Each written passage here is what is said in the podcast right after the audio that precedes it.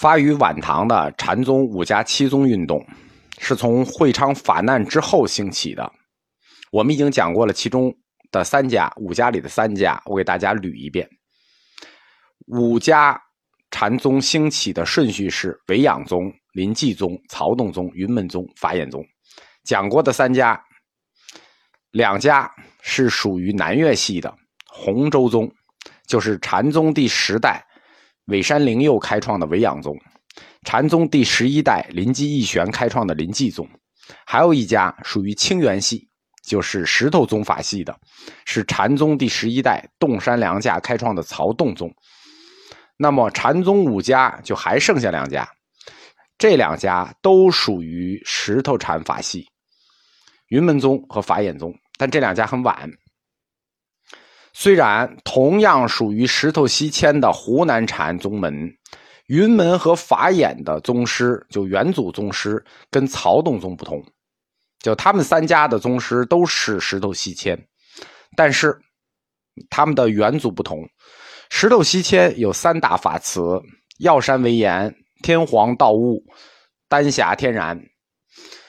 曹洞宗是来自于药山为岩这一支的。药山为岩传云岩坛圣，云岩坛圣传洞山良价，三代成宗，成曹洞宗。而云门宗和法眼宗两家都来自于他的另一大法词天皇道悟，他们要比曹洞宗晚两代，创始人都属于禅宗第十三代，就是从达摩算第十三代。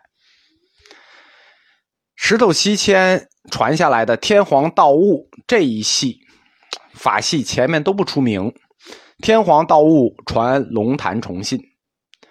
龙潭崇信传德山宣鉴，德山宣鉴传雪山义存，然后由雪山义存一人发两宗，就是雪山禅发出了云门宗和法眼宗。那天皇道悟传的第一代龙潭崇信，他是跟黄波西运、云岩坛圣他们一代的，这是禅宗第十代。然后龙潭崇信再传德山宣鉴。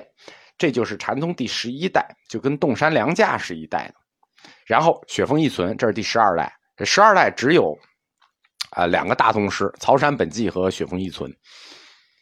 雪峰一存，他后面发出两家，一支正根儿玄沙师备，这一支立的是法眼宗；另一支旁系云门文彦立的是云门宗。但是。这两宗的元祖，就是我们说追到天皇道悟，一直是禅门和学界有争议的一个话题，一直有争议，到现在也是。去年我们禅宗结课的时候曾经说过，就是历史上佛教史里有两位道悟，天皇道悟和天王道悟各属一派。如果他们的元祖是天王道悟，那天下禅宗就今天所有天下的和尚，尽归马祖。天皇道悟，他俗家姓张，啊，二十五岁呢，在杭州受戒出家。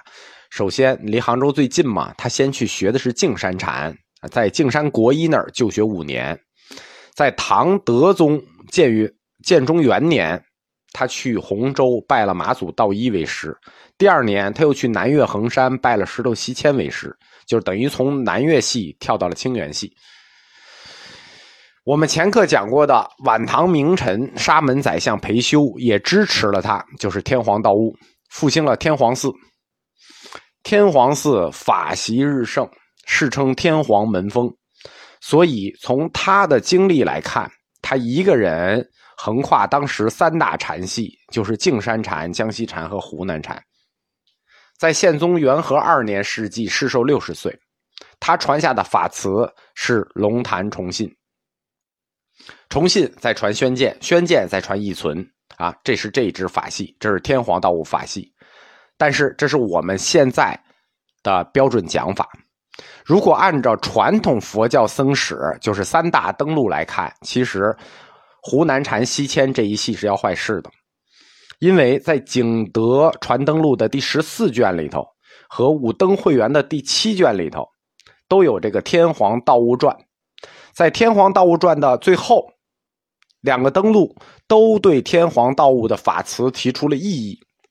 在武登会元的《道物传》最后已经明确的说，应以天皇道物四石头传慧真悠闲，再传文奔而绝。而于马祖四下增入天王道物，以龙潭崇信四支。什么意思呢？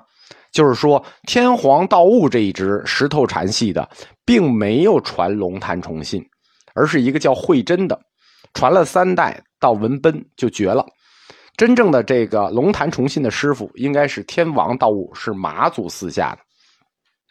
如果按照三大登陆的这个论断来说，那么龙潭崇信、德山宣鉴、雪峰义存这三支，就是云门和法眼这两宗的这三支元祖，那就属于马祖道一门下。那如果这样看，那所谓禅宗五家七宗。那属于石头门下的，只剩下药山为岩传曹洞宗这一支了，对吧？剩下的这四支，那都是马祖道一门下。但是我们上一课讲，曹山本纪自己曾说：“逢春不变心，这是南岳法乳。”那坏了，天下尽归马祖，那天下就没有石头戏了。当年那句话叫做“马驹踏杀天下人”，那这句就应验了。但是对于这个法词的意义，至今学界和这个禅门是没有确切结论的，方方面面的证据都有。虽然偏向于马祖，但是我们现在佛教史都是按照虚云大师给的结论讲，因为这个法系，近代佛学泰斗虚云大师做过结论，说天皇道悟是属于石头禅系，石头西迁做下的三大法词。那么从天皇传龙潭崇信。按这个分类，对禅宗的五家七宗分类，那三家就属于石头禅系，四家属于江西禅系。这个这个很很绕啊，很绕。大家画画图，画张图可能就明白了。讲完诡异的天皇道物的法统，我们就直接来讲他的学生。那他的学生就很简单了，没有争议，就是龙潭崇信。李州的龙潭崇信。他是属于一个隐居型的，就是独立修行的这么一个禅师，默默无闻的。明确的是，他受法于天皇道悟。他的生平呢？他的生平一句话就能讲完，生平不可考。在《宋高僧传》《道悟传》的最后有他两句话，在《景德传灯录》和《武登会元》里基本就没有写龙潭崇信，就没有他，就他的人生就像一个外星人，没有记录。他的价值呢，就是提供了一个法词上有争议的师傅天皇道悟，还有一个没有争议的徒弟德山宣鉴。在禅宗史上，龙潭崇信起到的就是这么一个承上启下的工作。所有对龙潭崇信的记载呢，都是在《祖堂集》里有关于他的一些传说。龙潭崇信，湖南澧州人，他是天皇寺社区。卖饼的传人，就他本来是个卖饼的。湖南澧州就是今天湖南的澧阳，它这个位置处在湖南和湖北的交界地。这个位置本身确实是湖南禅石头西迁禅系的一个根本基地，因为石头西迁的大弟子药山惟严禅师就是在澧州传法。我们说那个夹山善会后来也是返回到这里，药山就是澧阳药山。那龙潭崇信，这个龙潭就是澧阳的龙潭，澧阳的这个龙潭离澧阳的这个药山，两者距离不足百里。在澧阳有一个叫外八景，这两者都是澧阳的外八景。明朝王阳明曾经有一个诗很有名，叫做“临流欲写宜兰意，江北江南无限情”，写的就是这里，叫做龙潭夜作。龙潭崇信得悟后呢，就在龙潭的边上，这一个湖，龙潭寺传法。在药山惟严时代，管理李州地区的这个统领，实际是晚唐反佛的领袖人物。我们前课讲过，就是那个云在青天，水在平的了。了，他反佛。但实际上，他只是一个理论反佛。我们说，中国知识分子做事总是具有这个两面性。他是理论反佛，在具体的执政的行政行为上，他并不反佛，他不光不反佛，他反而支持佛教。他写的那个理论书叫《复性书》，目标是想搞三教合一，所以他在行政上实际是支持佛教的。因此，溧阳地区就是湖南澧州地区，在晚唐的时候是属于佛教比较兴盛的地方。龙潭崇信，他出身很寒微，没有名字，他是个无名的普通人。我们开始就说他是天皇寺社区卖饼的传人，他是个卖饼的卖饼的大郎，而且世代卖饼，不是他这一代，他们家世代卖饼。但是龙潭崇信他很有善缘，他每天呢都要送给道悟老师几个饼，道悟老师在天皇寺他每天都去送，老师也不问这饼是谁送的，反正拿起来就吃。然后吃了也不吃完，每天都给他留一个，如此数年，那这饼肯定不是白吃的啊。道悟就等着机会再点化这个宠信，就天皇道悟就在等机会。终于等到了这个机会，某一天，这个天皇道悟故作惊讶：“咦，谁给的饼啊？挺好吃啊！”然后这个龙潭宠信说：“师傅是我。”道悟说。你卖饼的这日子过得不好吗？怎么看着你整天不太高兴的样子啊，同学？然后重信就说：“说老师，我每天生活烦恼，我不知道该怎么办。”天皇道悟说：“好办，你出家吧。”那重信一下就噎住了。那这个今天的饼还没有卖完，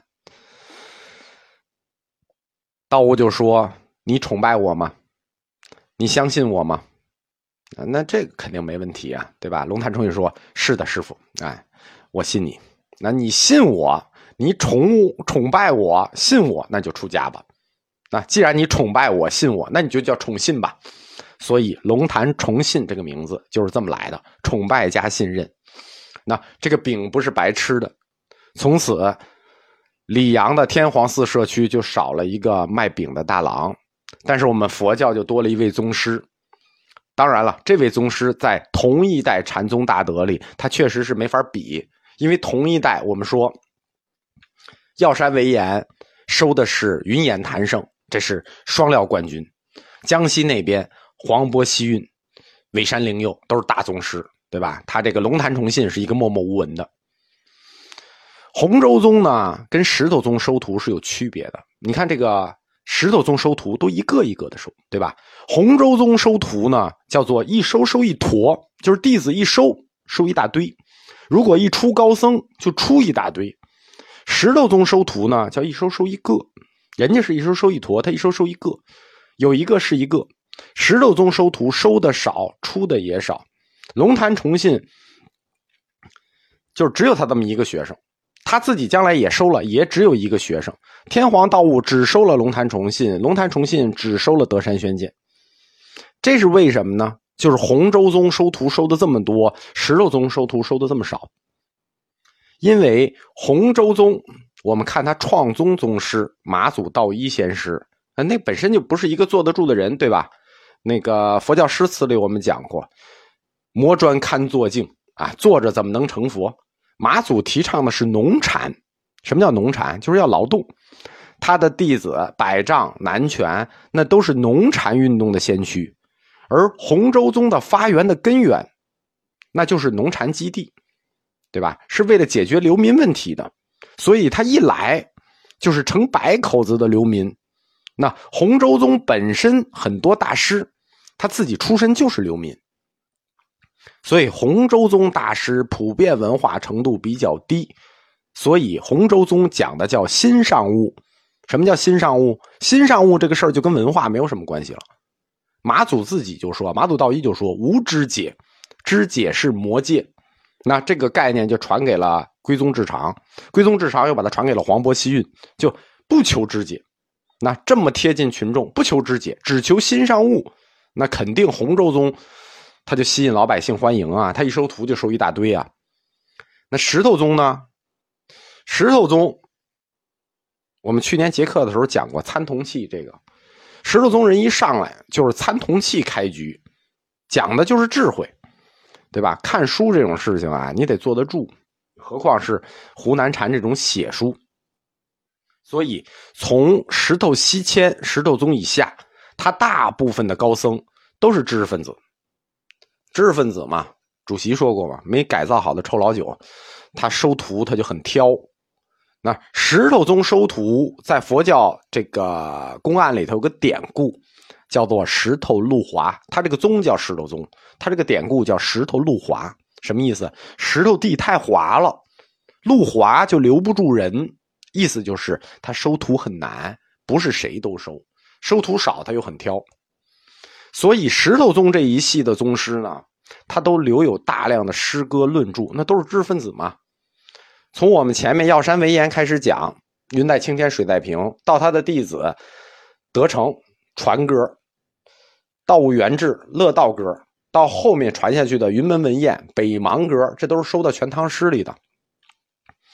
如果讲佛教诗词这门课，到晚唐的佛教诗词，差不多都是石头宗这一派写出来的。所以说，石头宗的宗师，他的文化程度。比较高，他讲的是礼尚物。洪州宗讲心上物，石头宗讲礼尚物。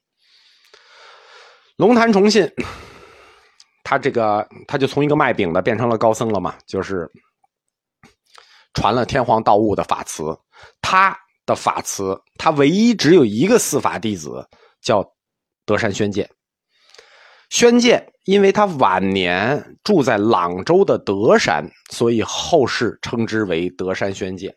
这个朗州就是今天湖南省的常德县。但是在唐朝和五代时期啊，德山宣鉴他没有名不出名他这一系都没有名龙潭崇信，呃，德山宣都没有名但是到了宋代，因为云门宗崛起的原因，德山宣鉴他这个声誉日高。德山宣鉴，他跟临济义玄是同一时代的。我们前课讲过，临济义玄曾经向德山宣鉴求教过。就德山宣鉴，他属于禅宗北宗。到了有宋一朝的时候，德山宣鉴的禅风名望啊，甚至超过了临济宗的开山祖义玄。宋代大僧正赞宁，就是写《宋高僧传》的，曾经为他专门作传说，说天下。言基建之禅道者，皆有德山之门风。哎，什么意思啊？就是天下就是这种，这种峻烈的禅风啊，都那都是德山门风。今湘邓汉东法孙极盛，就是今天的湖北呀、河南呀、汉汉水以东，那全是他的弟子。法孙极盛，德山宣鉴，他生于唐德宗建中三年，就是公元七百八十二年。卒于唐懿宗咸通六年，唐懿宗咸通六年就到了公元八百六十五年了。那他这个世寿很长，他终年八十四岁。在会昌法难的时候，德山宣鉴他已经六十岁了。德山宣鉴呢，他本身并不是南禅宗的，他二十岁出家。他是禅宗北宗的，这在禅宗高僧里非常少见啊！就出身由禅宗北宗，就是是神秀那一支的，而且他精通律宗，就是他禅宗出身，精通律宗。大家注意啊，禅宗北宗精通律宗的非常多，但禅宗南宗就南禅宗通律宗的或者学律宗的人很少。佛教有两个宗，叫余宗，一个是净土宗，一个是律宗。所谓余宗，就是每派都可以修习，你都可以选择去修习。精通律宗、严守戒律是很不容易的。我们知道南禅宗的特点是放旷自由，要什么戒律啊？所以禅宗修律宗的都是北宗。人就是这样，要求别人呢都很严，要求自己都很松。出家人也是这样的，戒律精严这四个字啊，说着容易，没有几个和尚能做到，尤其是禅宗的。德山宣鉴，北宗出身，所以他戒律精严，而且他在学理上非常扎实。因为禅宗北宗讲的是渐修，所以他学习也是一步一步来的。德山宣鉴他的求学历程还很奇怪，他是四川人嘛，他是由小入大的，就是说他是从小乘学起的，从说有部经典学起的，小乘大乘的经论都通，尤其是精研这个毗尼圣藏。这个《佛说决定毗尼经》这些小乘经论，那这个就非常少见了。同时他还擅长《金刚经》，尤善讲《金刚经》，长长期在成都开坛讲《金刚经》。德山宣鉴二十岁的时候在成都讲《金刚经》就已经很有名了，主要是他讲《金刚经》不收费。如果当时他收费的话，那德山宣鉴当时就发了。宋朝五家正宗赞里讲说，德山宣鉴初讲《金刚经》，则名冠成都。世人称之为周金刚，就是他姓周。他讲《金刚经》到什么地步呢？说都讲到这个名字，他就是周金刚。他在四川呢，就是很年轻就成名了，享有盛名。他之所以出川，呃，出川，最后拜龙潭崇信为师，找到龙潭崇信，是因为他想代表禅宗北宗向禅宗南宗去挑战。他本来是打算这个一个一个来，啊，先从简单的下手。我们说龙潭重信是第十代禅宗大师里最没名的，他想从龙潭重信下手，结果非常不幸的是，他出去第一个他就折了。